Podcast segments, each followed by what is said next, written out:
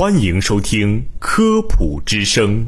本节目由河南省科协主办，河南省全媒体科普传播中心和洛阳师范学院承办。人人知法守法，事事有法可依，各方依法办事。这里是科普之声，法治在线，让我们共同捍卫法律的尊严。各位听众，大家好，我是播音员一鸣，我是播音员梦婷。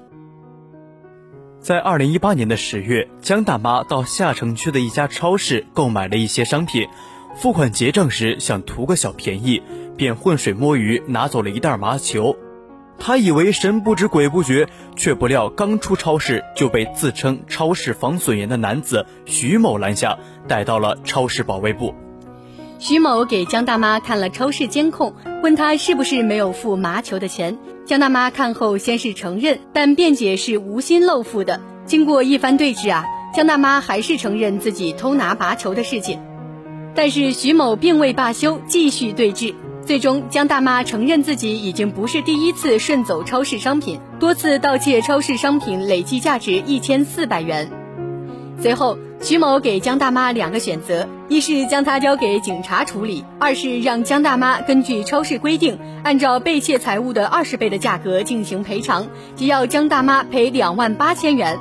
江大妈想到自己是做保姆工作，如果盗窃的事被雇主知道，可能会丢了工作。她考虑再三，选择赔偿私了。但是江大妈实在是没有那么多钱，经过商量，最终徐某让江大妈支付一万元就行了。江大妈到附近银行取现一万元，交给了徐某。在回家的路上，江大妈是越想越不对劲，思索再三，还是报了警。接到报案后，民警立刻将徐某传唤到派出所接受调查。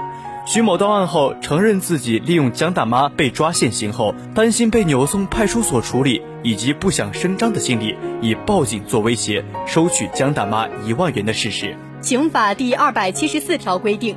敲诈勒索公司财物，数额较大或者多次敲诈勒索的，处三年以下有期徒刑、拘役或者管制，并处或者单处罚金。数额巨大或者有其他严重情节的，处三年以上十年以下有期徒刑，并处罚金；数额特别巨大或者有其他特别严重情节的，处十年以上有期徒刑，并处罚金。根据当地定罪量刑标准，敲诈勒索金额达四千元，属于数额较大，应当追究刑事责任。徐某以非法占有为目的。对被害人使用威胁或要挟的方法强行索要公司财物，数额较大，其行为构成敲诈勒索罪。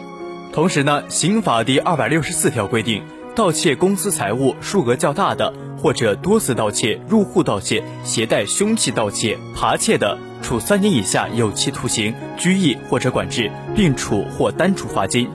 若江大妈是两年内在超市盗窃三次以上的，属于多次盗窃，涉嫌盗窃罪。此外，根据刑诉法第十六条规定，情节显著轻微、危害不大，不认为是犯罪的，不追究刑事责任。司法实践中具体是否构成犯罪，还要结合行为情境以及危害后果来认定。全国各地商场、超市类似偷衣罚食的规定没有法律依据。根据我国相关法律规定，刑事处罚只能由国家机关依照法定程序和权限设定。商场和超市是企业，既无权设定处罚项目，也无权对顾客实施处罚。不仅不能罚款，超市工作人员也不能随意搜查顾客身体。如果有顾客盗窃超市商品，数额较小的可以让偷窃者购买，对其进行批评教育；而盗窃数额较大的，应当移交公安机关依法处理。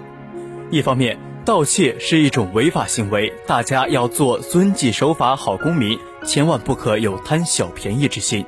另一方面，像徐某一样的超市保安人员，虽有权利和义务发现超市内的盗窃行为，却无权做越权和违法的事，否则必将自食恶果。而对于超市管理者来说，应加强对内部员工的普法教育，严格超市内部的管理机制，防止类似的事件再次发生。若被敲诈，应及时向公安机关报案。